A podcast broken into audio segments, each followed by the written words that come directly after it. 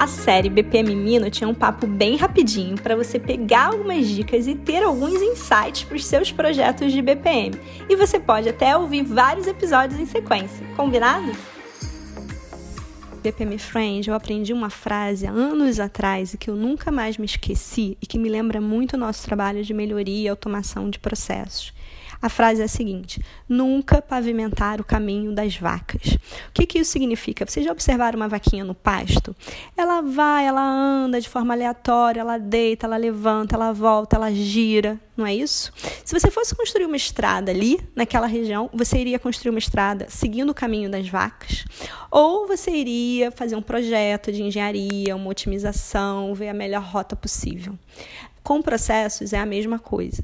Antes de automatizar um processo, a gente precisa parar, analisar aquele processo, melhorar aquele processo e depois pensar em automatizar e colocar numa ferramenta.